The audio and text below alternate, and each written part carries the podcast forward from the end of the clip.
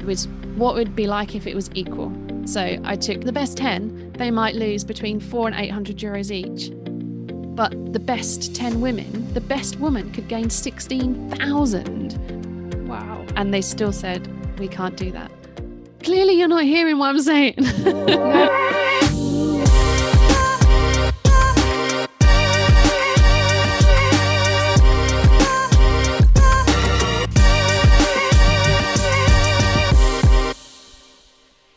everyone, and welcome to another episode of the Fever Talk podcast. I'm Magali Rochette, and I'm your host today again. And we are two weeks before the World Championships. We're January 21st today. The Cyclocross World Championships are actually in a little less than two weeks, so in about 10 days. And so today, today's episode is kind of a history of cyclocross. So if you're a cyclocross fan, I think you will enjoy this. Um, we talk with someone who's had a really, really big influence in cyclocross. Um, a big influence in a lot of people's lives, even though they might not know that. So we'll jump into all of that today. Our guest today is, um, I said already, someone who's had a big impact, someone who is also extremely generous, someone who likes to help others. In my career, she and her husband helped me a lot, actually, whether it was to uh, share their tips and experiences or share contacts or resources, especially in Europe. Um, sharing how they do logistics or even racing tips. It's someone who really loves to help others.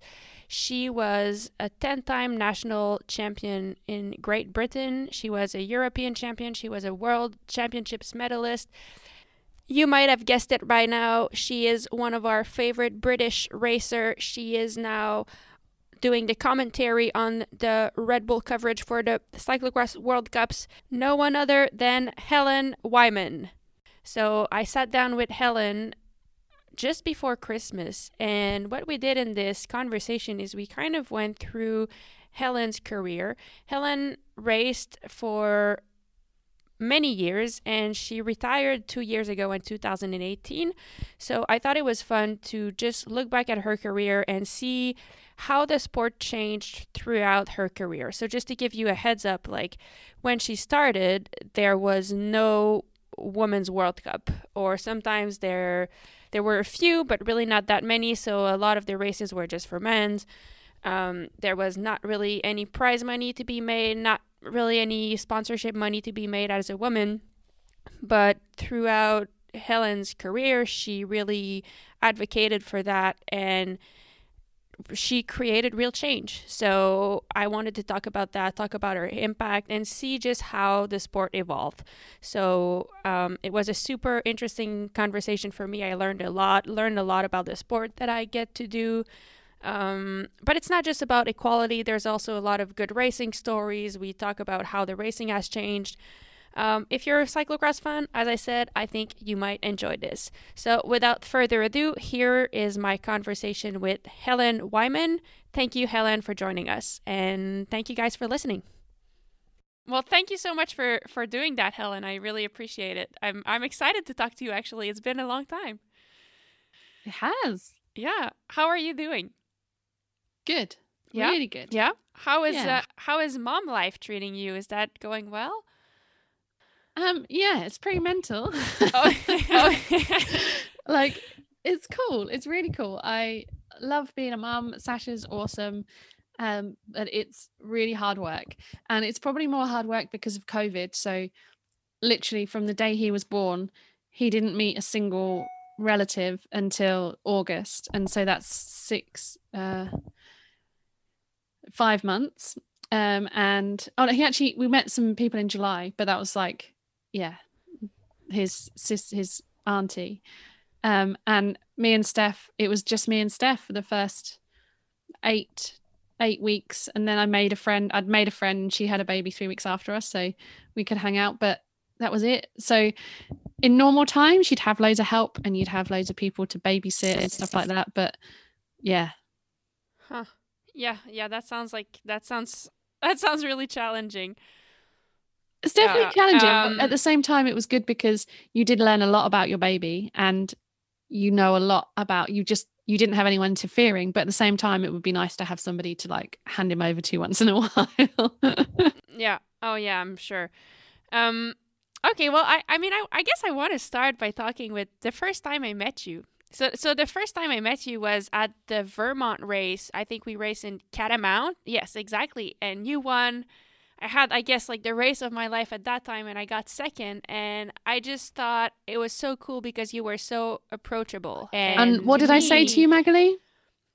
I said I to oh, you, remember. you should do this as a living because you're really good at this. You should focus on cyclocross. I, I, I think you did say that. It's true. And I thought, like, for me, that was so special because I was watching you on the TV. Like I, I, I could, I knew who you were. You know, you were a big deal. You were a big star of cyclocross, and and that was really special for me. And I guess like one of the thing I want to ask you about that is why, why did you decide to come race in the U.S. Uh, in your career? Because that was, I think, for everyone in North America, that was huge. Like it definitely made like the the level was so much higher because of you and Gabby and a lot of the European riders that decided to come, and I think it did change the sport at like for us. So, what was your thinking? Why did you decide to come? The first time I came to America was because I rode for Kona. So I'd signed for them, and um, I actually went to the West Coast and I rode um, Vegas and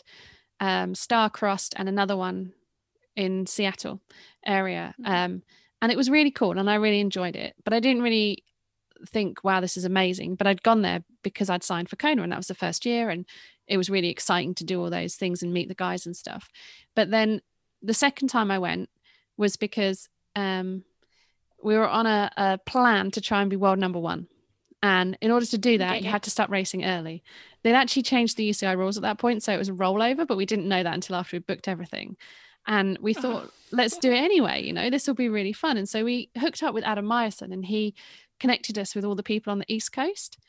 And um, it was absolutely amazing. I loved every minute of it. And you were able to drive between races, which is what we do in Europe all the time. Nobody flies. Mm-hmm. Well, you might fly, but you know, your pit staff and stuff drive everywhere. And so me and Steph have always driven around Europe and taken it on as a really cool experience. And so we were able to go to all these places. We got these host houses hooked up for us. And um, it was just the most fun trip. I really, really enjoyed it. And the incentive to go there was for UCI points and prize money. And at that point, you had equal prize money for at least a top three in every women's mm-hmm. race. And I was aiming for top three in every race I was doing. So for me, financially, it was way better than being in Europe.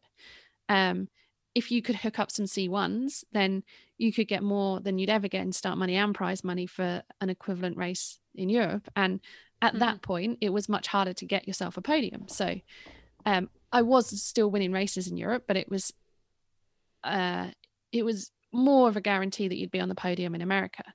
Um, mm-hmm. and so yeah we went and that first trip was genuinely awesome. And i've made friends for life that i've gone on holiday with after because of that. Wow. Um and being there it was so refreshing to experience the just how everybody's so supportive of everybody else. So everybody's massive fans of everybody. Whereas in Europe at that point, if you went to a women's race, women's racing was still on at 10:30 in the morning for super prestigious then.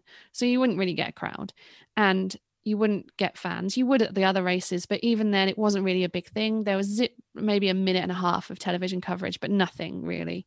Oh my um, God. and you were second rate citizens. Your parking was like two kilometers away from everybody else's. And you were just yeah you just weren't treated equal really. And even in the men's races and um, we went with ian field the first year we went to east coast.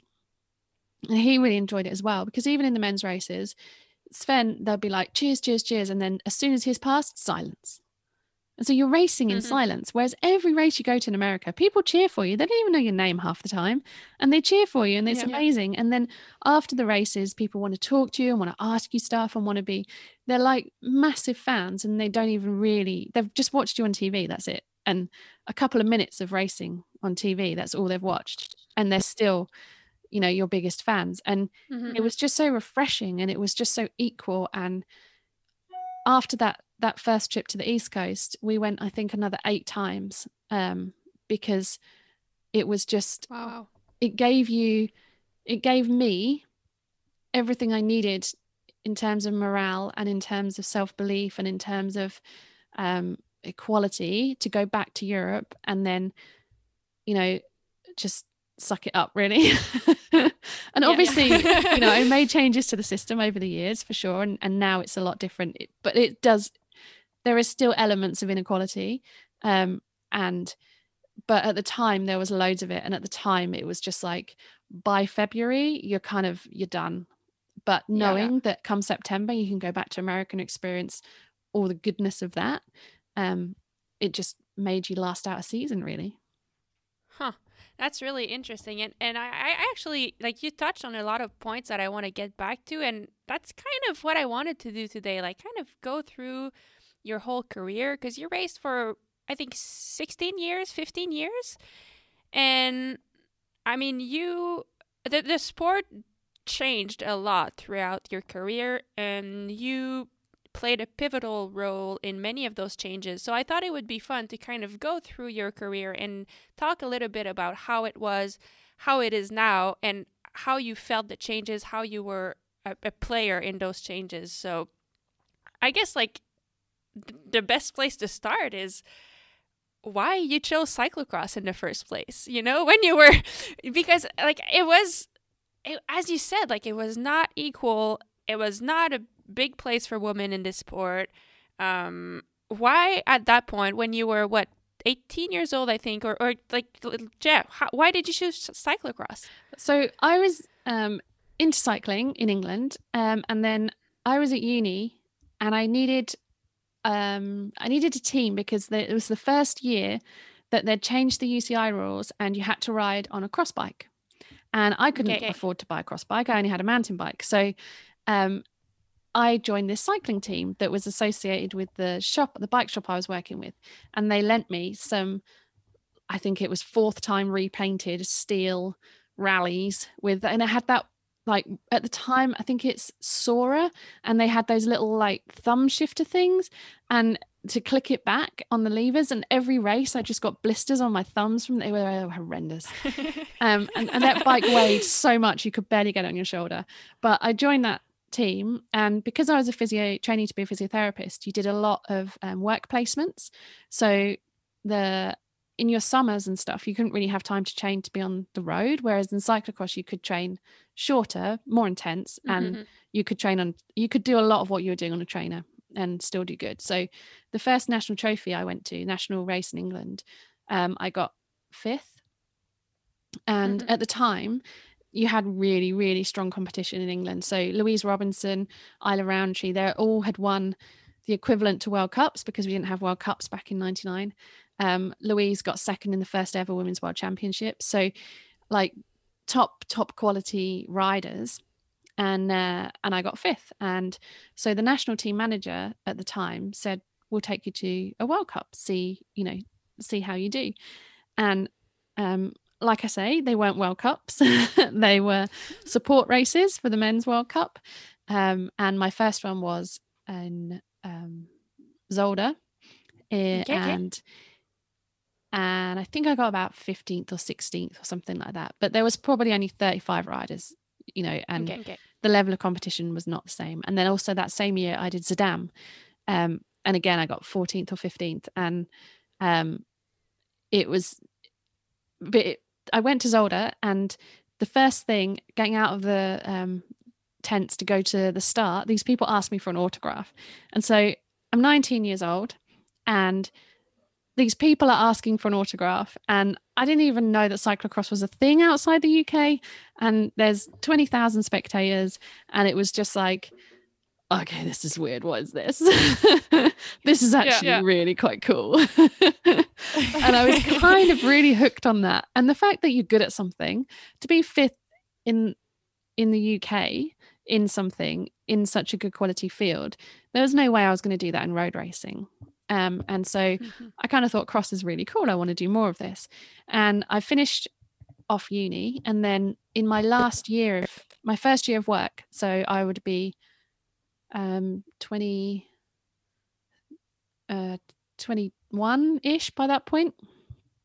um, I actually won my first national race in the UK, and um, from that point Wow, on. I basically went to every every World Cup because I'd won the national race. So it was like, okay, she's in the national selection. And then at that point in time, they were taking national teams because there was no pro teams for women, there was no money for women, there was nothing like that. The World Cups were terrible, terrible prize money even. So um, it was kind of just like you had to go with the national team or you couldn't really afford to go yourself. Um, Mhm. and off the back of that, that year, the national team manager for the roads, that was 2004. No, we've skipped a couple of years. Anyway, in 2004, my memory's going, it's old age. Um, the, uh, the national team manager needed um, riders to fill up the team for the Olympics preparation. And so he asked if I wanted to go and on the road. So I went to um, a race that was cancelled because of the snow, which was quite amusing. And it was almost a blessing because I don't think I would have done great in that race and they probably wouldn't have taken me to anymore. But the next race they could take me to to give me the next opportunity was Ronde van Drenthe. And back then it was a three day stage race over cobbles and uh-huh. little hill and stuff like that. And I did brilliant. I was like 60th. And I'd gone from doing 80 kilometers road race in the UK to three days of 120k back to back. And Crazy. yeah, I was like the third best British rider from the team. And I was I made so many stupid mistakes and you know I rode in every side wind in the wrong place and yeah I was just ridiculous I'd jump across groups that you didn't need to jump across because they were going to come back anyway but I knew nothing I was just like this was just completely new to me and Yeah. Yeah. that season I then went to I think it was five stage races I did a 10 day stage race just before I got married I did uh I also then got um sickness and diarrhea from the stage race. And uh, I didn't eat until like the Friday before I got married on the Sunday. I fit lovely in my wedding dress. Yeah, I'm sure. Um, I had awful tan lines because it was in the south of France where our house is. It was down in the Aude region where you've been. And okay, cool. so the final stage there was actually a stage that went through the village. That's i, I didn't know at the time i was going to end up living there 10 years later but um, there's actually a stage that started in the village and then there was axat Quillan Quillan axat stuff like that. Like um it was beautiful amazing um but so off the back of that when it came to the cross season i'd suddenly gone from 60 kilos to 56 kilos because of all this riding and i'd never done anything like that and i was a physiotherapist working, going to Flesh and coming back, but um, on the road. So, you know, I was I was just a normal person, just trying to get training in before work. Um, Mm-hmm. I remember one time I actually wanted to do three hours, so I left the house at five a.m. and I had to be in work. My first patient was like eight fifteen, and I got lost, and I ended up getting in at like eight minutes past eight. and then Oh normally I'm always God. late. Your first patient's always late. It's never and I'd been proper training, there's showers and stuff at work, so it was no stress. And uh, and I got there eight minutes past and that patient was goddamn waiting in the waiting room and I was like, oh the shower, got changed, went in. And I was working in the gym at the time, so outpatient. So um you'd treat them in the gym and then you'd, you'd do different things with them. And and that patient got every single equipment i possibly could because my breakfast was in the back room where the equipment's kept. And every time, Every time you went to like, get a bite. mouthful of breakfast whatever we're gonna get straight out. Then they were like surely i don't need these things. Yeah yep no i think it's really important we try this today.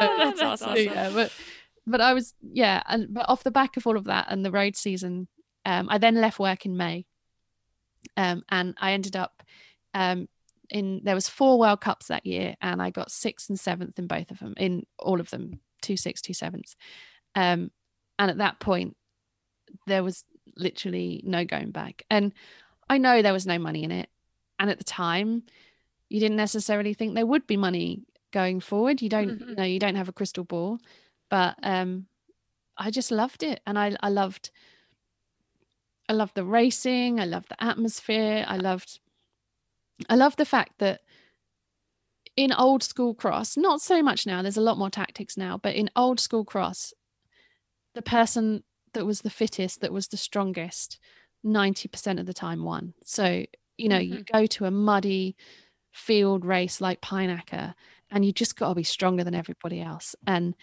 yeah, of course, there's technique involved, but a lot of it was strength and power and those kind of things. And I just loved that. I didn't, I've never been great at tactics and road racing tactics destroy me. and hmm. so um, for me, it was, yeah, it was just fun. I just loved it. couldn't get enough of it. And how, how was it knowing that like it's crazy to me to think that first like there wasn't women's world cup a lot of the races there i mean the the women's race were before the junior races because no one wanted to see them. Uh, there was no money. What? I mean the love for the sport must have been must have been crazy if you decided to pursue this knowing there was no money in it. Like how it, it's hard for me to kind of understand it because I'm lucky enough that I wasn't in like when I got when I got in the sport, there was a little bit of money to be made and and there was opportunities for us, but how was it? Like how did you decide this is what I want to do and it is sustainable? Like so to start with, um Steph was working um, and we were mm-hmm. living off his money basically. And I was living in Belgium, and he would drive out at a weekend from England and help me in the pits, and then drive back on a Sunday night. Um, that was pretty mental for a, for a season. That was pretty rough on him.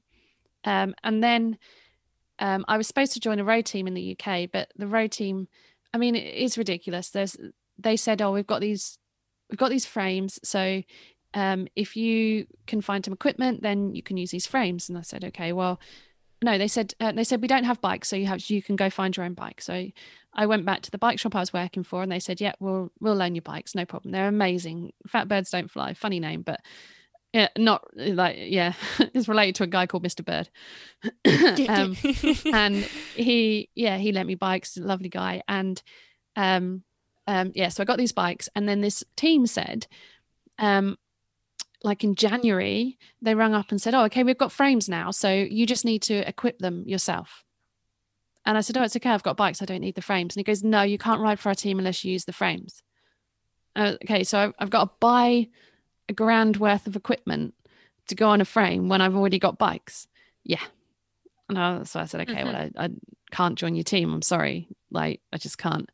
And uh, Steph then set up a little team. And that mm-hmm. was I think that was 2004. Yeah, it was Pontchâteau Worlds, 2004. They rang up, um, and so Steph started a little team, and it had Gabby Day on it. Okay. okay. Wow. And um, another girl. So there was three of us, and it was the bike shop sponsored us basically. They gave us bikes and some clothes, and you know a bit of assistance if we needed it. And uh, that was the start of Steph running teams. And he mm-hmm. rode, I think it was but alongside his work still. So he was still working. And then after a few years, it wasn't feasible to do both. So he um, ended up running UCI professional teams. And we just got by. you know, we rented a, a room um, in Tielt-Winge at Tim and Jos's house um, mm-hmm. when the Canadians stay. So yes, I know the place. Yeah, we rented a room and all we needed we owned our own car, so we, all we needed was 300 euros a month in rent and food money. And somehow we survived.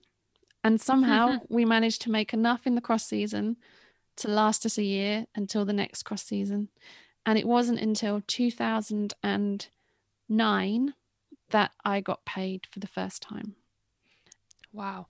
So so when you were you said like you were making enough in the cross season. Was it was there start money back then for women? Or like how was how were you making money? You'd get like 150 200 euros start money. Um every okay. race was within driving distance. You never had to have a hotel.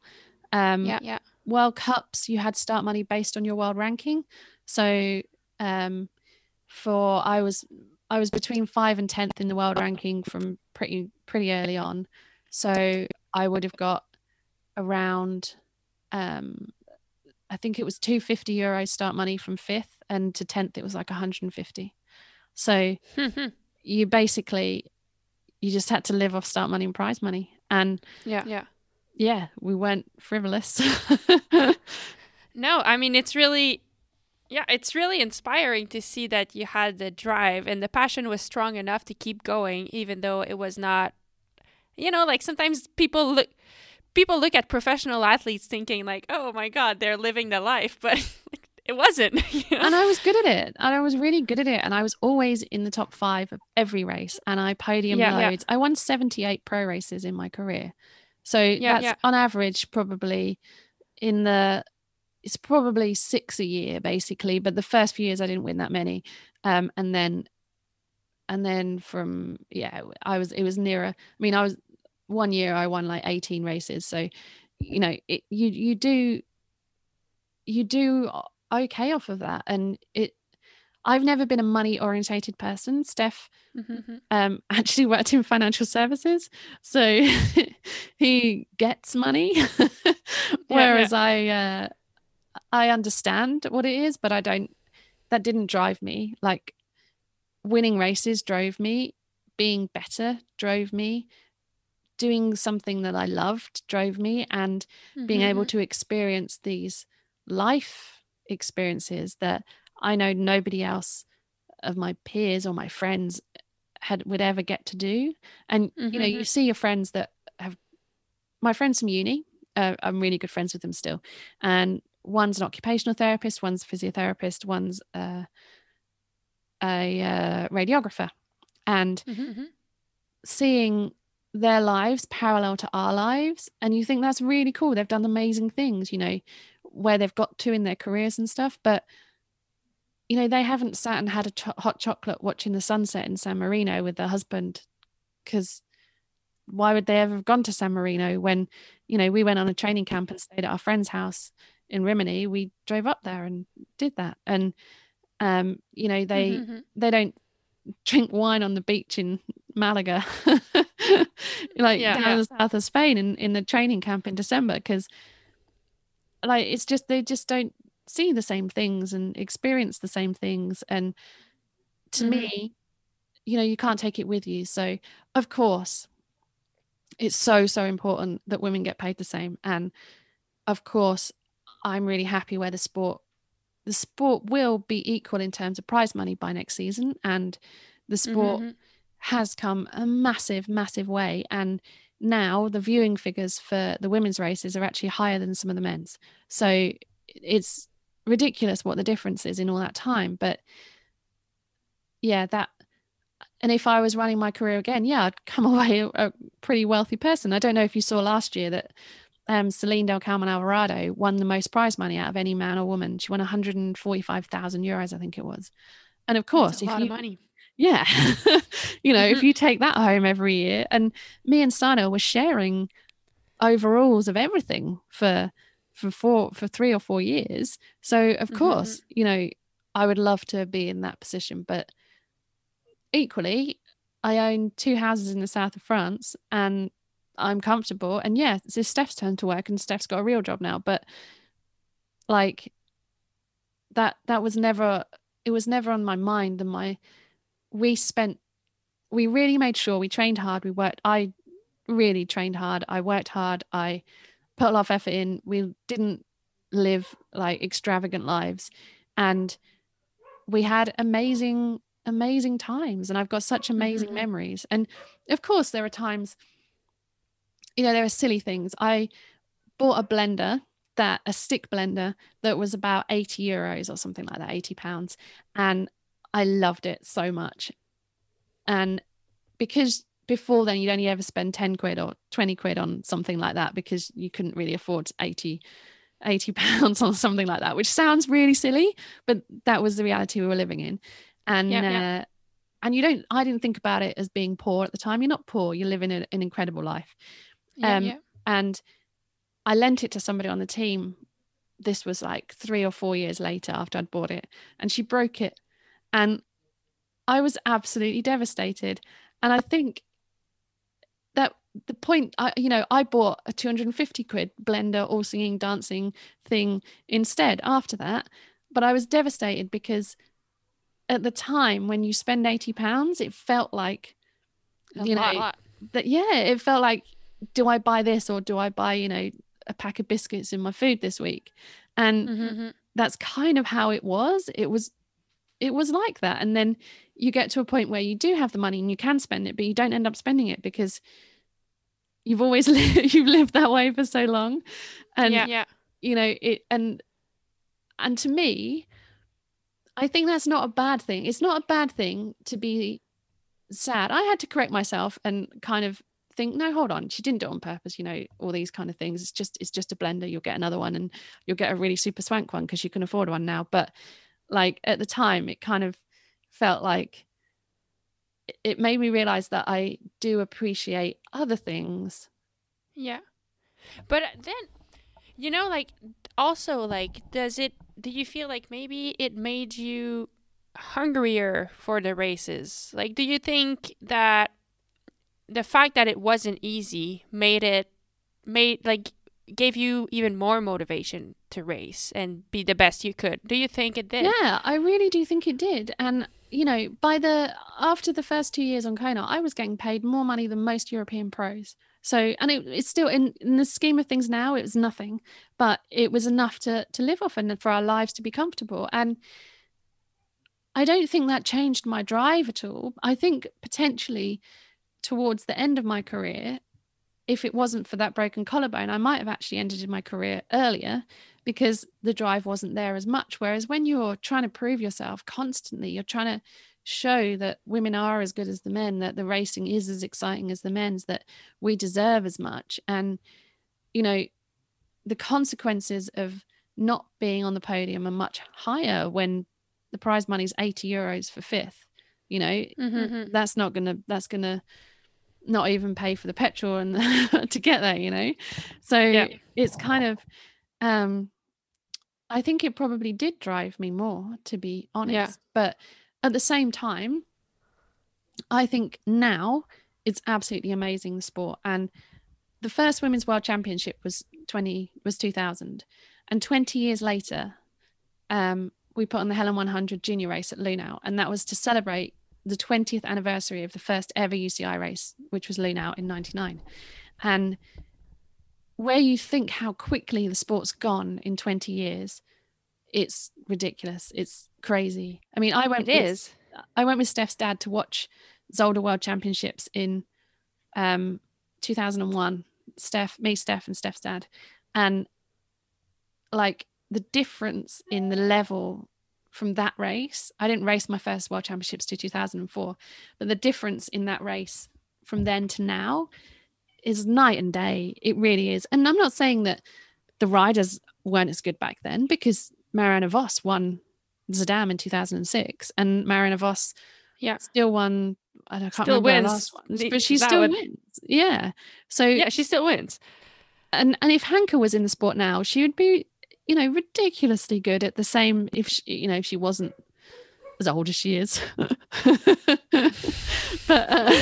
no, but I'm I'm glad you're saying that because I wanted actually to ask you about how the level changed throughout the years and if it did, and do you think it was like so it seems like you're saying the speed is not necessarily faster now, but maybe there's just so many more people that can ride at that speed, or what is it? I think that the courses have changed significantly for mm-hmm. just in general, the courses, men and women, they've obviously changed massively. There are far less old school cross courses, there's much more technical kind of things than there were then. I think that the number of riders capable of winning the race has significantly increased. Um, so at the minute we're seeing the. I mean, last year we saw the um, the Worst Alvarado battle constantly. Mm-hmm. But in previous years, you could be coming into a race with four or five riders that you don't know who's going to win, and they could mm-hmm. be four and five in the lap to go. You know, so um, I think the number of competitive riders at the top in the past, when the earlier years, it was always Daphne Hanka then Vos or Vos Daphne, Hanka It was like those were your three, and others could drop into the podium spots. And we did see a freak world championships like when Maryline Salvetat won, um, Leboucher won a couple in those eras, but it was all it was. They were really good at peaking for races, but every other race was always won by Daphne, Marianne, or Hanka. Um, and now I think I do think the speed is higher, but I do think the race courses are faster. So okay, okay. I don't know if that's a consequence of the courses rather than the consequences of the level of ability. I do think mm-hmm. with more riders getting paid decent money, the opportunity and on decent teams with the pro team setup, the opportunity for training camps is higher. Um, of course, which yeah. means that you can train harder, which means that you can have better coaches, which means that you can Mhm. invest in yourself because you have money to invest in yourself um, with Mhm. sports nutrition, with psychology, with everything else. And I think with that level of professionalism, the level of the sport is higher for sure. Yeah, um, I don't think you you can never tell. You can never tell if you took this era of riders and put them back in 2000, what would it do? Or if you took that level of, of riders in 2000 and put them here, what would it do? I still believe But you never know. That's the No. evolution of the sport. Yeah. and I still believe riders like Daphne, like Vos, like um, like um, Hanka would absolutely be in the top five of every race now as well. So Mhm. um yeah i think Yeah. it's just the biggest biggest difference for me is that that that 3 to 15th place there are 30 riders that could take any of those places Yeah. No, I totally agree with that. It's it's crazy sometimes, like how I mean, just look at the top 10 and it's not the same every week, you know, it's always changing. Um and so like we we talked about how it evolved and how now there's a lot of opportunities and I know you played a role in that. So I just have a question like how how did the changes ha- yeah like how did the changes happen? Like how, how do you, how does one start? You know what's the first step? And and and also why was it so unequal? Because that's kind of the ma- the basic question. Was it was there a good reason for things to be so unequal or was it just because of tradition? Because if i look at a sport like triathlon which is kind of where i started it's it's a fairly new sport and i think because of that everything's equal. It's the same races same money same coverage same everything. So why do you think in well it's the same with mountain biking. When mountain biking was invented it was started as a brand new sport. Men and women were pretty much equal from the beginning in terms of prize money coverage stuff like that. So um, I think it's because Belgium is so uh, cyclocross is so traditional, um, Mhm. and in Belgium until they were given the opportunity to see that the women are capable of bringing in brand new revenue that's outside of what's already there.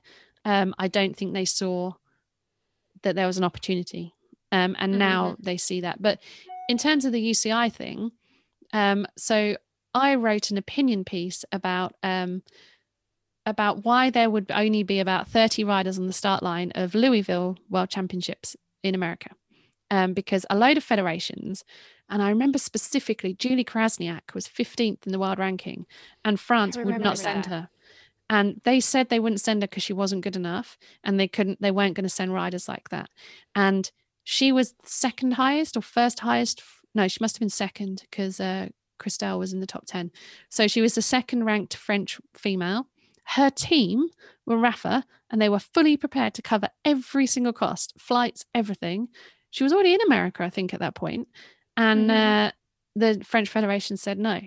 So I wrote an opinion piece saying that if they were a man, they would have had to have selected them because there was at that point a UCI rule that said if you're top 50 in your nation, uh, top three from your nation, and top 50 in the world ranking, your country has to put you into the team.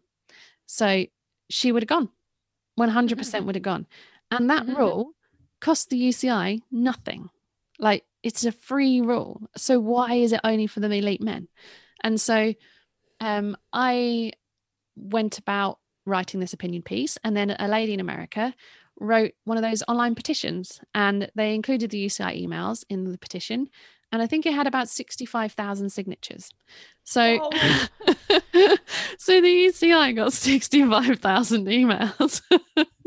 oh my god this is wrong. And so, but because obviously I'd written the opinion piece that was associated with it, um, that um, I got a call from Peter Van den Abeele, who was head of cyclocross, and um, he like explained that he'd already tried to speak to the French Federation and all this stuff, and said like, you know, there's nothing I can do at this time, but I don't see why we can't change the rules for the future. And at that moment, um, uh, Brian Cookson was the new UCI president, and one of his things that he petitioned for, or was was gi- given presidency on, was that he wanted a woman in every commission. So, Hmm. um, I think it was more a case of well, better to have her with us than against us. So Mhm. even though I really didn't write it against the UCI, I wrote it in a way to say, look, you know, show some respect to the women's racing when you watch it. Don't judge us on numbers, judge us on quality. Um, Mhm. and um, yeah, so he asked me to join the cross commission, and then from there, that was the first rule I changed. The next rule I changed, which was also free, was to say that the women's racing had to be immediately before the men's. Um, and still, the Super Prestige came up with an excuse about under 23 riders having TV coverage or some rubbish. Um, and so they held out for another year.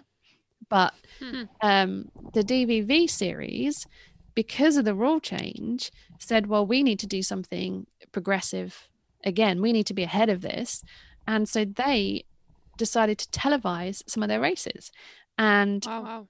because of that, the success of the first two races they televised, every single race for the rest of the season, so I think Ronse was the first one they did, was televised.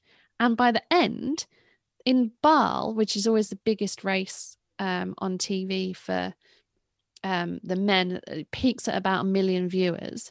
They had something like 850,000 for the women. So in the first year, it was that successful. And since So what then- year was that? Oh, I don't know. I can't remember. No, that's Um, fine. It was but- probably 2015. Oh my god, so it's so it's it's Yeah, very recent. Crazy. Um, yeah, because I don't remember. I'd I'd say probably 2015 because the last time I won Koppenberg in 14 and then 17. So yeah, it would have been 15. Um, okay. okay. and um they so yeah so the dvv did that and they were so successful that they were happy to continue it and because it was of those races that season ever since then the women's series has had a different sponsor and that sponsor has come in and brought extra money he's not taken any money from what the men get they've actually invested in the sport because they have this opportunity and pro teams have invested in the team riders because why would you not want an hour of television coverage? Mhm. And most of the Belgians watched it because it's cross. And so yeah. Yeah. the historical excuses of it's not as exciting, well, that's not true. At that point, I can't remember who was like, Sven was still racing, but I think it was like the Wout and Sven affair. Um, and so it was Yeah, like yeah. one rider kind of winning races. And then um, then at the time the women's races were really exciting they have been for for a long time and belgians just embraced it. It's cross cross is cross. They don't care if it's a man or a woman on a Mhm. bike. They just love watching it. And you used to find most people would watch it because it was a perfect time for just after they had lunch and then they'd watch it and then they'd go out and do their business whatever they were going to do that day and then they'd come back and then they'd watch men's that they recorded. Um, and so the television viewings for our races were were really really high even from the gun. And um by the end so there was other stuff i worked on in the cross commission equal prize money that took a lot longer. Um i really i think i wasn't asked to be back on the commission because of of of that basically. Um equal equal race length stuff like that i think. I mean i i tried my hardest not to get frustrated but sometimes it was just like banging your head against a wall. But and it's taken 8 years to actually become equal from the moment i started it and Mhm. and that's really tough to to watch but it's very political so it's you know but Wow. Wow. I think the television coverage. So I think what the Golazo have actually done for the sport is just as good because you know they've shown that we do provide our own revenue, that we are worth it, that we are bringing in sponsors that would never be in the sport otherwise, and so it's worth it. And at the end of my time on the cross commission, we were deciding um, the final schedule for the first ever junior women's worlds. Even though it took another four years however long it took um, we were deciding the schedule in terms of what races would be where. And i said oh you could put the women's uh, before the men on the sunday. And they said uh, no we need to have it saturday afternoon because that's the second highest viewing figures and the women's race gets all the views and we need to have the women's race on a different day to the men in order to get the revenue high and keep the revenue high and the television Wow. high so in four years i'd changed minds significantly um That's, That's crazy. crazy. and so 2000 and yeah yeah so i'd changed minds significantly off of that um Mhm. and in 2014 was in Hoogerheide. And that was the first year that the women's race was on a Saturday and the men's race was on a Sunday. Um, and they uh, they had like higher um, ticket sales than they'd ever had um, before on a Saturday. And it, it was in Holland, you know, Marianne Vos was the favourite. Um, and they sold out of beer on day one. So they actually Oh had to God. so they're sponsored beer so everything's free and they sold out they must make so much money off of beer and then um they had to import a load more and they had to buy day twos at a subsidized rate and they'd sold out again by lunchtime and they had to get another import Oh my god. it's mental well, so that's that's, really cool to hear.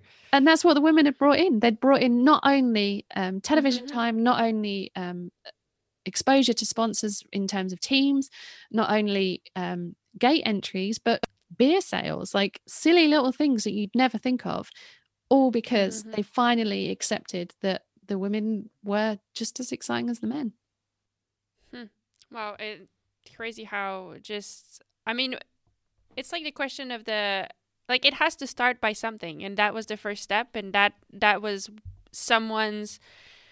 I mean, yours and a lot of and, and and other people's kind of guts to say like, all right, let's put it on TV, let's see what happens, and it paid off. So it's kind of cool that it's it's cool to hear that story. And I now I, I also want to talk about another battle that you fought, I think, or or I don't know if you fought it, but I was reading the open letter that you wrote after the Milton Keynes World Cup, which was was it the first World Cup in the UK uh, in England? yes we had a world championships back in like 92 but yeah that was the first Okay. world cup It was actually also my first World Cup ever. Um, oh yeah oh, that was mental Yeah. I, well, actually, it was. You know what? It was. It was Koksijde the week before, but that was my first trip to Europe.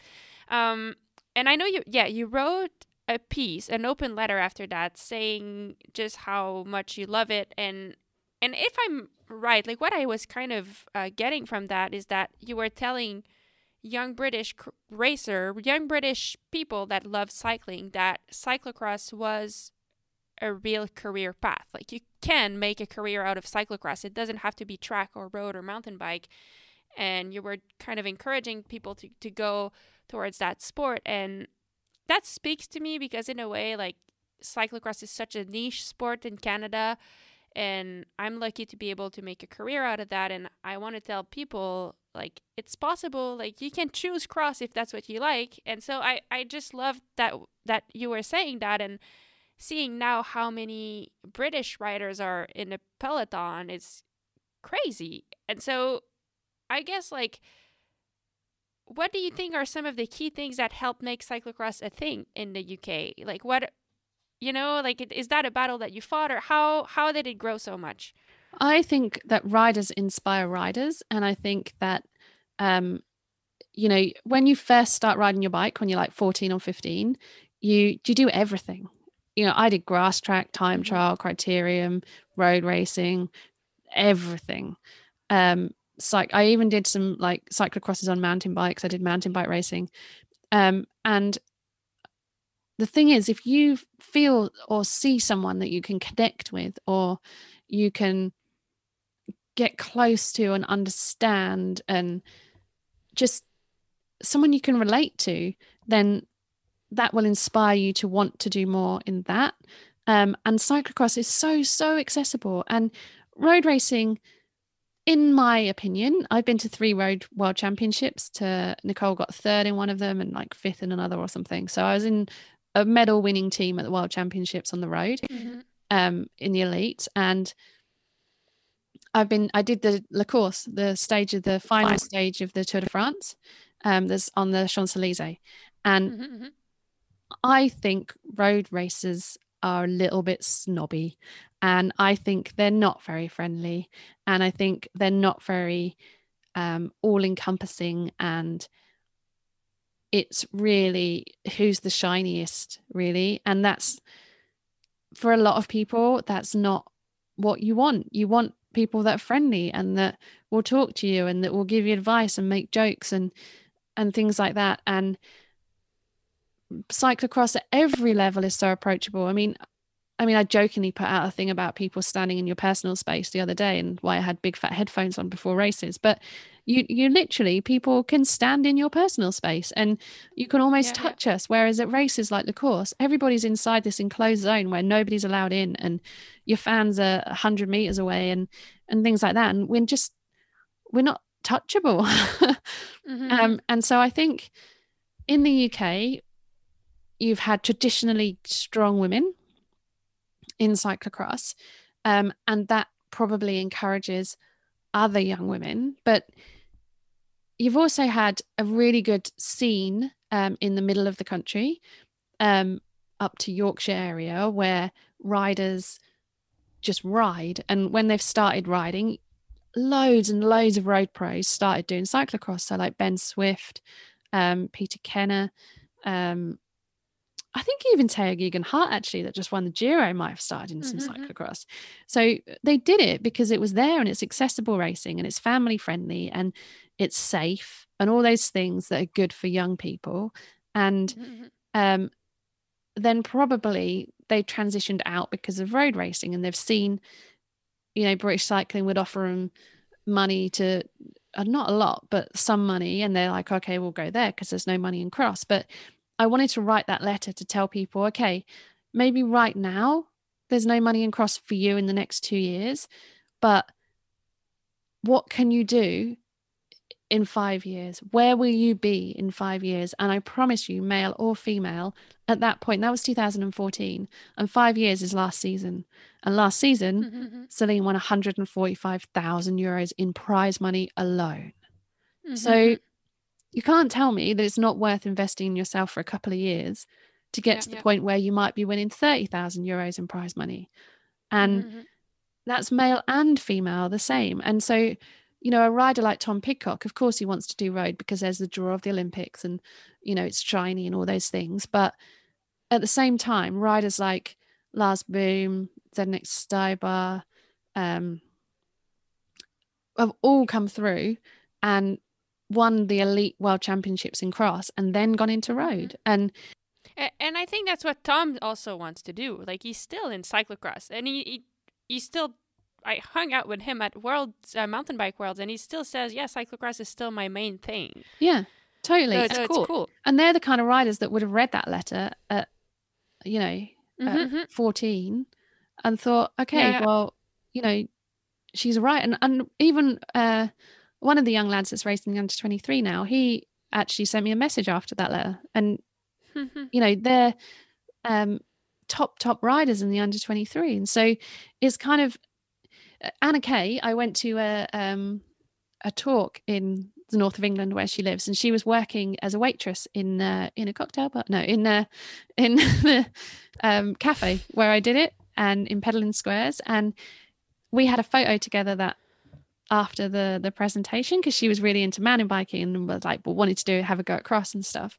And her dad had raced and things like that. And yeah like now she's had podium in a world cup in an elite world cup and a yeah, world medal crazy. and a, a europeans medal. And that was only probably that was probably 2014 or 15 as well. So yeah.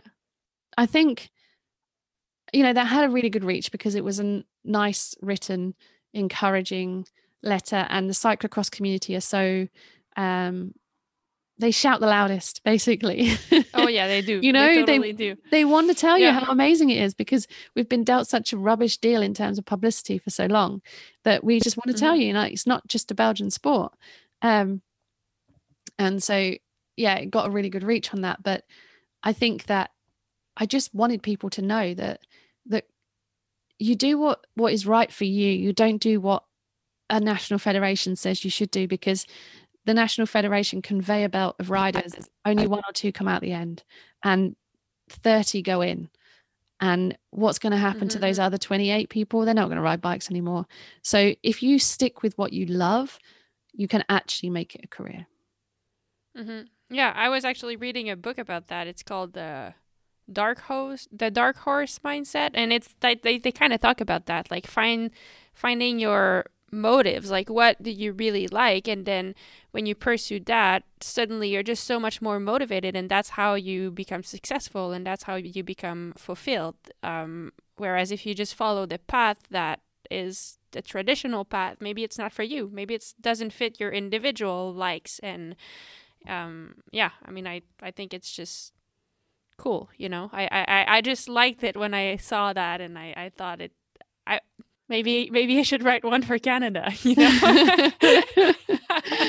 yeah. Um, yeah.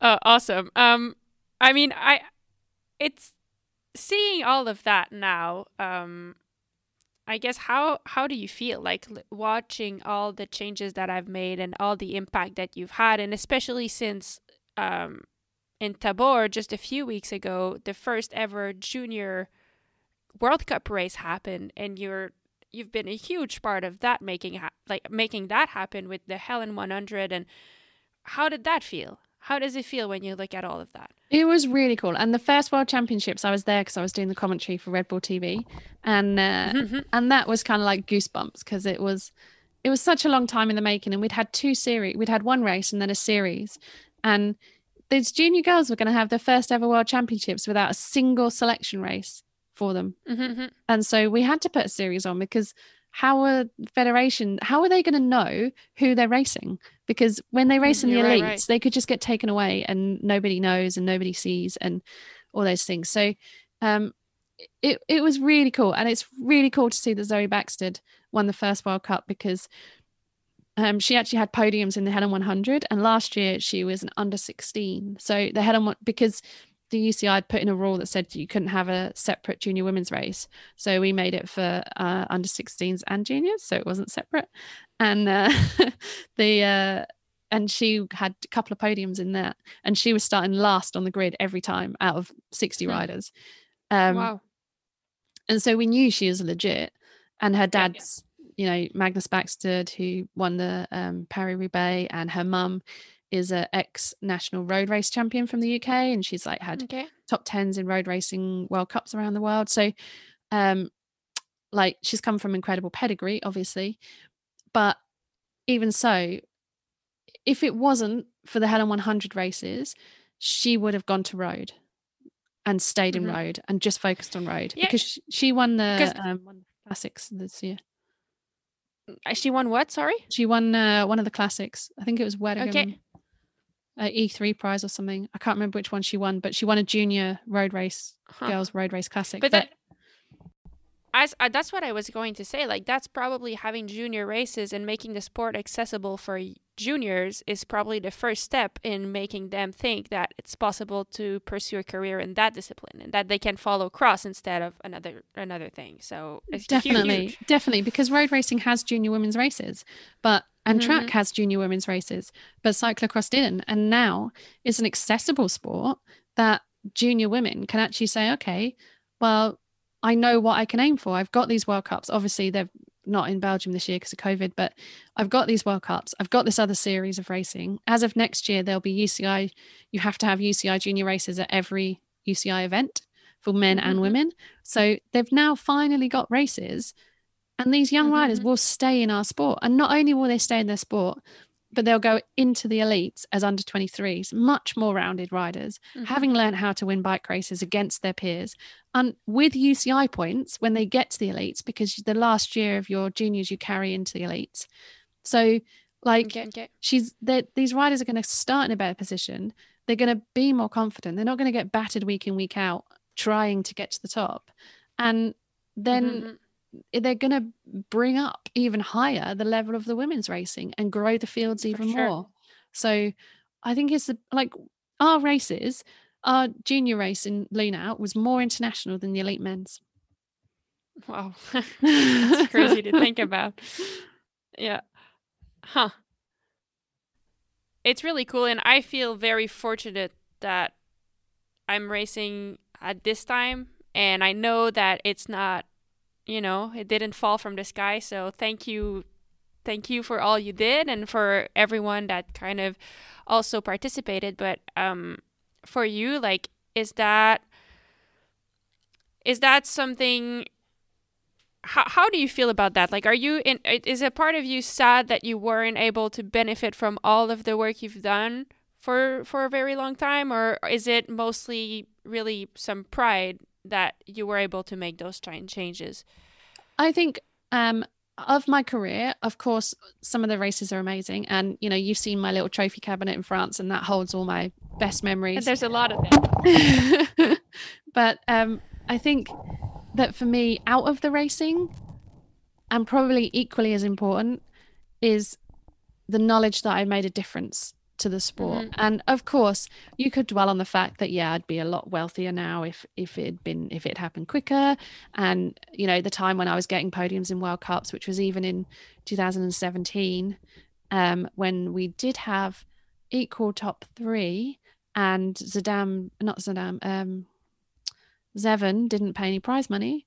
So you're like, okay, that's 1500 euros I'm never going to see. But you obviously think it could have been. But then if you dwell on that, then it's, it's just wrong. I, I don't really think about it like money times at all because, like I said, I had amazing experiences. But for me, mm-hmm. the biggest thing would be in two, three years, five years, when people say, they when people don't remember that it wasn't wasn't equal, then I've done a good job because people won't remember that I made a difference, and that is a really really good thing because they never had to experience what it was like without the difference. Mm-hmm. Does that mm-hmm. make sense?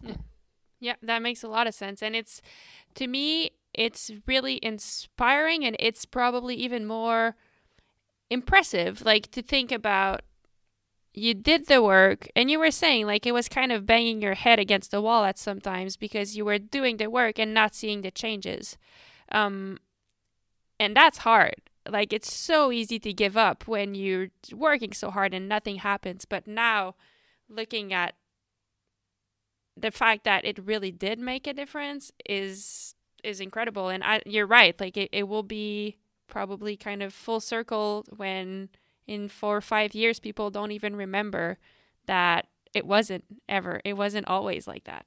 Exactly. Exactly. Mm-hmm. I mean, one year I went in with a because, like I said, Steph was in financial services, so he did this whole thing for me, and I went in with these. Um, it was what would be like if it was equal. So I took Sanne Cant from that year from the World Cups versus Wout van Aert that year from the World Cups. And Wout would have lost maybe 800 euros off of his prize money if you'd added up and divided by two at that point. Um, and Sanne would have made 16,000 euros more. Wow. And they still said, we can't do that. So it's like I had all these different schemes, I had all these different structures of how it could work. And the people that lost out the most were between 20th and uh, well, 25 and 40th. Well, at the time, 50th, because prize money was 300 euros for 50th when it was 250 for sixth place for a woman. Um, but like, yeah, and you just don't understand where they're coming from because you're giving them real life, mm-hmm. real life things, and they just it's almost like they're not hearing it. Because if somebody yeah. said to me, okay, well, the best man in the world, who are the people that you care about? Because would you care about 49th place a man or would you care about the first 10? You want the first 10 in your race. Nobody knows who gets 49th. Hmm. It's not even on TV. So you want the best 10. The best 10, they might lose between 4 and 800 euros each. But the best 10 women, the best woman could gain 16,000 clearly you're not hearing what I'm saying. no, clearly you're not understanding because, that that this is a real person. Like yeah. it's, it's, it's, because Wout would never complain. To... He wouldn't even notice. He would not even notice losing 800 euros, and yet you're still like, no, no, I can't do that. And it's just like. And, and that's the times where you get really frustrated because you're kind of like, do you have no passion, compassion for anybody other than I don't I don't know what drove them. I honestly don't know whether they the people at the very top were like no no no we can't have this or i honestly have no understanding why and i couldn't put it in any more terms than the 17 million ways i tried um but mm-hmm. but like I said, it did happen and it is happening. And as of next season, you will have equal prize money. And um, yeah, you know, we even mm-hmm. went out of our way and did the equal prize money for Koppenberg back in 2015 and 16 when um, Charm City CX did that mm-hmm. for us. Um, and yeah, that was that was brilliant. Uh, but and then and the UCI were like, "Oh, we should send messages to them to say thank you," and it's like, "No, just change the goddamn rules." yeah. Oh my god. But, yeah. but yeah.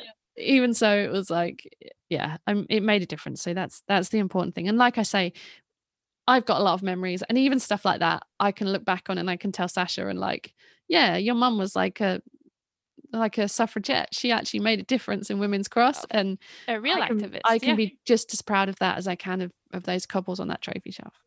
Oh, totally. Um, and and so many people owe you, you know, or or should be grateful to you. I know I am. Um, so thank you. Um, and and now, uh, I just want to kind of as we as we uh, get to kind of the end because I don't want to take too much of your time, but I want to talk about when you decided to hang up your racing wheels. Um, when you decided to that that your career was that you that that you that you wanted to stop your career, and I'm just curious to hear what was why like what what what did why did you decide it was a good time for you that you didn't want to race professionally anymore was it yeah i just want to hear from you from that so in the the year after i broke my collarbone when i came back um, that could have been the touch and go year. But because I came back to Hoogstraten and I got third, second, second in Hoogstraten, um, and I'd been out for so long and I'd only been back racing like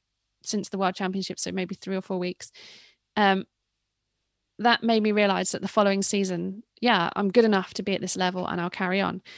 Um, and then um, Kona didn't renew my contract and I've been with them for nine years and that was quite heartbreaking. Um, but I understand why, you know, they had a reshuffle financially and all those things, and that's fine. Um, but both those two things collectively motivated me for another season. And that's when I got two seconds in the World Cups and I was in contention to win both of them.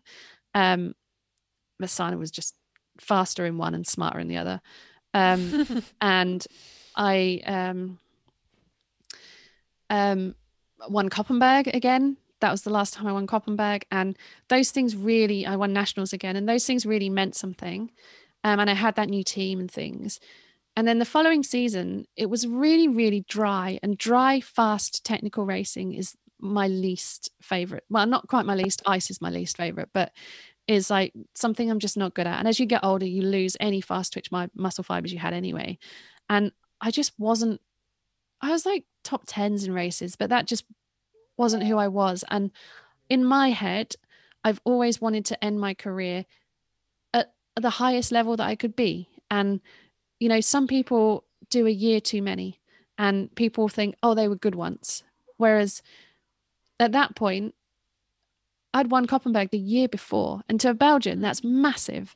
And so when you mm-hmm. say, and yeah, and then I got to Namen World Cup and it was really good conditions and I had a really good start. And um, you know it was i was really good for me and then i made one mistake and my head just went completely and normally in the past i've fought back in namen so many times and i've got like easily in the top five after massive mistakes and being in 20th place you know so mm-hmm.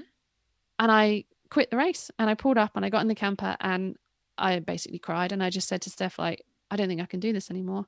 And the minute that goes through your head then that's it. That and we had a lot of discussions and I was joining a new team and all those things. And I already signed the contract to join the new team and um so it was a bit crazy but um we actually changed things and said that I'd work with that team going forward for the next year. Um mm-hmm. and so for me making the decision to retire was one I made that was right that was right for me entirely on my own terms and at the point where I knew I didn't have mentally the motivation to do it anymore. And mm-hmm. that was what I wanted. And so I was totally happy with that decision. And then being able to transition out of the sport by doing working with the team over the summer was probably the best thing I could do. And I didn't know at the time that was the best thing I could do, but I did every training camp with those girls and I did every one set of effort with every girl. So whenever we I set the training for the training camps, we did a training camp per month, one in France, my house, one in Belgium, um, alternating months. And I literally did one of every effort with them. And I was probably fit enough to still race if I hadn't have decided to get pregnant. Um, but like I did all the trade. We had we worked with a sports nutritionist, the one that I'd been working with at the end of my career. We he gave us everything, um, like a list of all the foods they're going to eat, how they're going to eat, when they're going to eat those things. We had um, we did core work. We did every training camp was done to the very best of the ability to show these girls what they needed. And I think mm-hmm. no one could argue the improvement made by everybody off mm-hmm. of that. Um, yeah. And I loved doing that. I really enjoyed being up there and riding with them and doing all those things. And um, and then I saw that Hanka Kupfernagel got pregnant and was having a baby, and she was 44. And at that, by that point, I'd already thought, I'd kind of thought, I was never really into having kids. And then I kind of thought, well, I've retired now and I'm I'm too old. I'm 38 years old. It's like it's too old. You can't really do that kind of thing. Um, and I saw she was, and I was like, hmm. And so I had a conversation with Steph um, in like June, and I said, like, oh, oh, I don't really know. I don't really know how I feel. And Steph just said, look, if you don't know how you feel, you'll regret, regret not trying. So let's let's give it a go. And uh, mm-hmm.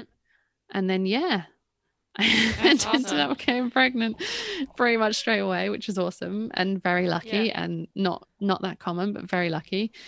Um, and so then stuff had to change again. And so I think the fact that I'd already come to terms with my decision, that I had a transition out of the sport while still being involved in the sport.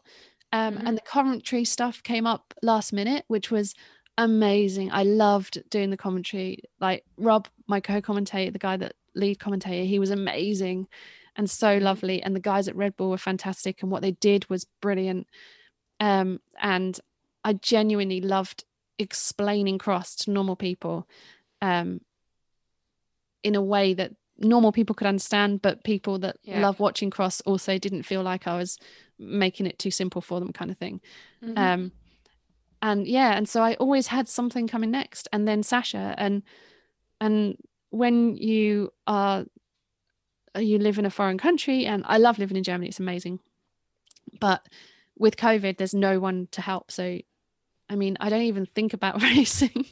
I ride my yeah. bike as much as humanly possible and Sasha's in a little Thule trailer um, on the back and you know in a good week so now he's a bit older um, I couldn't really do more than one or two rides a week up until like October but October, November, we had some really nice weeks, and I was doing five or six rides. I did 175k with him. Wow! over oh four days. oh, that's awesome! And uh, um, it's really fun. And like, so I've always loved riding my bike. I've always used it for my mental space and to make me happy, and for transport. And in Munich, everywhere's bike paths and segregated paths and parks and stuff. So you never have to ride on a road ever. Um, so I feel it's really safe. And um, yeah, I just it's love cool riding that you still bike. have the love for it. But I always have loved riding a bike. Mm-hmm. I I was never and like that's cool. It means you probably stop at the right time, you know, because you you don't you didn't get to a point where you couldn't see the bike anymore, and that's that's that's I guess what we all want because you get into this because you just like it. Yeah. Mm-hmm. And and I just have a couple more questions about um about what you were talking about is the at some point during your career, as you started doing more um, activism, if we can call it like that, uh, did that also become kind of a motivation, like a new drive for you? Like, did, did your passion, I don't know how to say it really, but at some point, did your passion shift from just wanting to perform to also wanted to grow this sport? And did that kind of give you some motivation to keep racing longer, maybe? Um, I think yeah, I mean, I've always wanted to tell the world how amazing our sport is. Um, mm-hmm.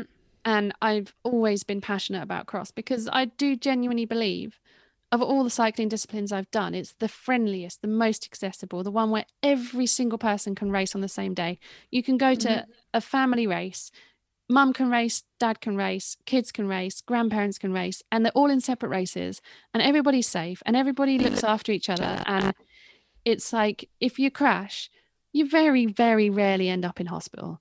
And mm-hmm. you know, I think twice in my entire career, and one was traumatic, and the other one was just a little stitch on my face. So, like, they're the things that um that make it so great that I love about it. But um in terms of the activism thing, at the time when I was doing it, I couldn't tell anyone.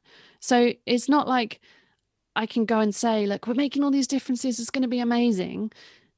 Because it, it wasn't uh, it wasn't something I could advocate at the time. Mm-hmm. And it was self-motivating for sure. But um it was more about just just making everything right really i think mm-hmm. steph calls me a communist um, I like to call myself a socialist, um, but it's basically the same thing. I really genuinely believe that everybody should have equal opportunity, and mm-hmm. women didn't have any of that. And why didn't they have it? Because somebody decided once that women weren't allowed it. Like, and that was mm-hmm. 50 years ago. It's not now. It's, you know, I, when I was thinking of a name for Sasha, I wanted a name. If it was a girl, I wanted a name where it was gender neutral, basically, where she, if it was a girl, could write an email and nobody would judge her on her name. Um, mm. And I was telling somebody in my flat in Germany this, and she said, "But why?" and I said, "Because of my my experiences in sport and things like that." And she said, "But it's not like that in a workplace now." And I said, "It it, it is in other countries. It might not be in Munich, but it definitely is in other countries and sport reflects life and hopefully life is changing to the point where it will reflect what we've done in cyclocross you know so i don't think it's just um i think i probably in whatever wake of life i would be in i would probably end up an activist um, yeah. and it just so happened that my sport needed me or a yeah. me or anyone totally prepared to stand up and say, look, this is wrong, basically. Yeah. But do you think that helped you to race better even? You know, like I don't know, you don't really, about that.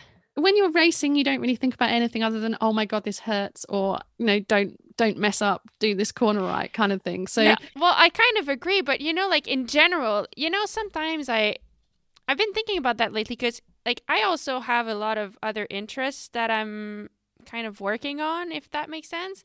And those things help me be, they help me be like a happier person. But I sometimes wonder if those things, like, are they also helping me be a better cyclist? Or on the opposite, are they like not helping me at all? And by that, I mean, like, since it, those things make me a happier human, I don't actually have my self worth related to my results. Um, but like if my self worth were if if if it was related to my results, would I have better results? Like, would it be so much more important for me? And you know what I mean? Like, so I've been thinking about that, and I'm wondering, like, did that, like, all these things that you were doing, did that also motivate you when, when sometimes the motivation is not as strong for training? Knowing that you're making a difference, is that also helping you? Like, do you know what I'm, what I'm trying to say? I I totally hear what you're saying. Um, I think that for me personally, I think happy bike riders win bike races. So mm-hmm. I think whatever makes you happy is really important. Um, I don't think activism necessarily makes you happy. there are some conversations me and Steph said that were just like so frustrating to the point of tears. It was like that frustrating. But um, I do think um, I always like you say, you know, I always related my self worth to performance, not to result. So mm-hmm. I could have done the best performance in my life. One race, I raced Sanne in, and we I was leading the B post at the time, and it was Oostmalle, and it was the last race, and it was on points, not timed, and or something. It was like it just changed. It must have been on time, not points. And I had like 40 seconds, and I thought I could do it, and I did the performance of my life, and I still got second by a minute and she won the overall and I didn't. And there was nothing I could have done in that race to make a difference. But I was so proud of myself and mm-hmm. my self-worth at that point was really high because I had outperformed my sand capabilities more than ever in any sand race ever. Like, so for me, it's definitely, um, like you say, my self worth isn't wasn't related to results, um, but it was related to what I was capable of in that moment in time for sure, and mm-hmm. in the mm-hmm. racing itself. And um, but I used to do other things that would make me happy, like I trained really hard, and I never really had a problem training hard. You just have to ask anyone that trained with me. Even on training camp when I wasn't racing anymore, some of the riders were like, "Do we have to go this fast?" And uh, but um, like I always did fun stuff as well, and um, you know, whenever we used to go altitude training in Désert, there's amazing shops there, and after the first week I'd treat myself to something, but at the end of the second week it's like big shot because you know you've achieved loads in training and this is like a time to go and reward yourself with something like that. But mm-hmm. um I think the two I'm sure there were points where people told me nice things about what I was trying to achieve in the sport in terms of changing it and that probably I mean we're all egotistical bike riders so it you know it, it probably pumped me up quite nicely um, mm-hmm. to then go to race, definitely. And I wouldn't deny that at all. But um, equally, yeah, I mean, when you're racing, you're just racing so hard, aren't you? And all you ever hear is the one person that's important to listen to. Um, for you, mm-hmm. David, oh, yeah. it was Steph, and you literally yeah. don't hear anyone else. So, you know, you're like you're so in that moment. You're so thinking about what's next. You're so thinking about how to beat whoever you're with, or I, last time I won Koppenberg, the um, Elaine Verschuren was coming close, and I could hear on the commentary, and she'd won it twice, and I'd won it three times at that point, and I there was no way in my mind I was going to let her get to me and Katie Compton because if she did, she'd be able to outsprint me up the cobbles, and uh, or she'd just ride away from me up them. And so I rode so hard on that lap so that she didn't join us and I just I didn't care if Katie won at that point because I didn't want her to equal my record. Oh, and, oh, awesome. and then yeah, and then I won and I got four, and she yeah, and we you know the sad news about other things that have happened to her health wise, but like it was just like you know there are very few occasions where you hear anything and the most of the time you're really focused on your i was always really focused on my performance but like i say yeah the things outside of the sport give you morale to actually be there at that point and to do those things. Yeah, totally. And happy bike riders do win bike races. And if hmm. having an ice cream once a week makes you happy, cool. If making things carpentry makes you happy, do it. Like that's really yeah. cool. I used to make Christmas cards and stuff. It was really cool from scratch. Like yeah. there's what's the harm? No, I agree. I agree. Um, you talked about Steph. How is Steph doing now? That how did he handle the retirement? Well, he has to have a real job, which is uh, he hasn't had in 15 years. So he always used to say yeah. he was a kept man, but um, yeah, but he's he's like he's got a job that he likes. Um, and yeah, he's he's good. And Munich life is amazing, and uh, he's not missing cross too much. Not at all. Not at all. Oh. He would Oh, he good. he's already said Sasha's not having a bike, which is a lie because he's got him this little like scoot bike. But like, yeah, he said Sasha's not going to ride a bike. Sasha's not going to be into cross. It's like, well, Sasha can do what he wants to do, darling. Yeah, no, you play football. that's, ah, that's awesome. All right, uh, I have just two more questions. They are simple. Um, what are some of your goals right now? And and it can you can answer for both yourself and Steph, or just for yourself, or yeah. Um, my goal right now is to try and um, get into the commentary more. Um, I mean, okay. unfortunately, Red Bull aren't doing the World Cups this year, um, and I don't know if they will in the future. So that's the kind of line that I can't go down. Um, but yeah, that's something I'd love love to do more of. Um, the Helen 100 still running, um, because obviously we weren't able to do what we wanted to do this year. Um, but so we we're doing stuff with that. Um, and um yeah, I just yeah. I just live living for what we do really. Um I mean well, those are we some just, good goals. We have a normal life, you know, having a normal life. Yeah. To other people of a 40 year old, I'm 40 in March, and anyone of that age, like, would probably be like, oh, yeah, you know, go for a hike on the weekends, or well, maybe people don't, I don't know. But we live near the mountains. So, you know, you go for a hike on the weekend, go for a bike ride on the weekend without Sasha, go do all the fun things with Sasha weekdays. Um, you know, once COVID's over, me and my friend in Munich who's got a baby that's three weeks younger than us, we're that younger than Sasha, is basically just going to go do loads of fun stuff together. But those mm-hmm. things probably don't motivate others. But because I've not done them since I was 22, um, then yeah, you know, it's all fun and new to me. Um, oh, yeah, that's exciting. I mean, I like real life stuff. I really love it. like, I, we just don't do it except for one month a year. Like we don't really do that, so it is exciting.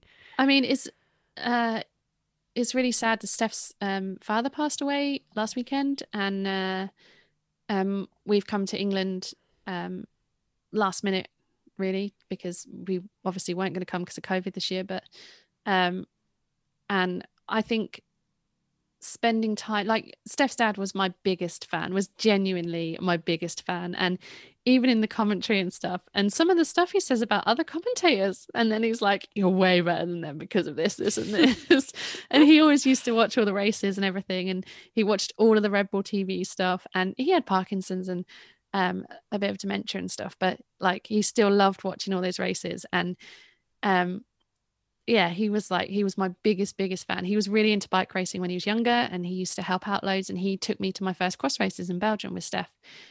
Um, and I think you realize that we were off traveling the world and having these amazing experiences, and like your family are back home. So actually getting to spend time with your family is quite a cool thing. And um, yeah, like for Sasha to meet to spend time with his grandparents rather than I've got a nephew that's 19. My brother's only two years older than me, but I've got a nephew who's 19 and uh, I've probably seen him 10 times in his entire life. And I don't want that for Sasha. So, mm-hmm. I mean, there are the girls seem silly in relationship to what they used to be, but um, to just enjoy life really, because yeah. I, I have time to, and we're in a comfortable position where now we can. So, mm-hmm. No, I love that. That's that's really cool. Um, and my last question I've been asking everyone on this podcast is uh, so it's called Fever Talk. And I think you know what the CX fever is. I'm pretty sure you had it. It looks like I think you had it.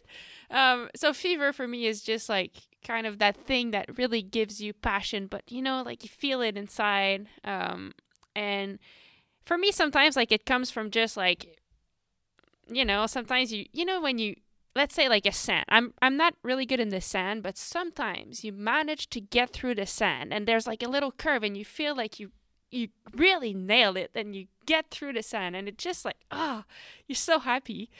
Um so my question to you is what gives you fever now? Um I think what gives me a fever is um righting the wrongs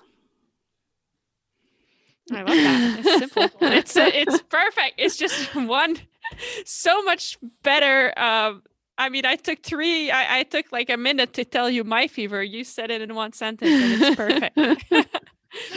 All right. Well, thank you so much, Helen. It was really cool. Um, it's incredible to see to talk about your career, but also like how it changed in the span of your whole, how the sport changed in the span of your whole career and the role you played in it. And for me, who's a fan of the sport, but also like someone who is lucky enough to make a career out of it. It's really, I think, important, but also interesting to see. Um, I mean, how it evolved and how far we've come as a sport. So thanks for everything, and thanks for sharing all these stories with us.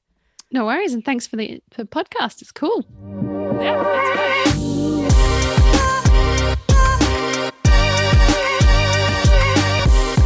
Thank you, everyone, for f- listening to today's episode. And thank you to Helen Wyman for sharing all these stories with us. If you want to follow Helen on Instagram, she is at CXHelen. Uh, you can also find all her information in the podcast information. I wrote everything down. Thank you again for listening. We'll see you next week with a French episode. And in the meantime, I wish you a great week. Bye, everyone.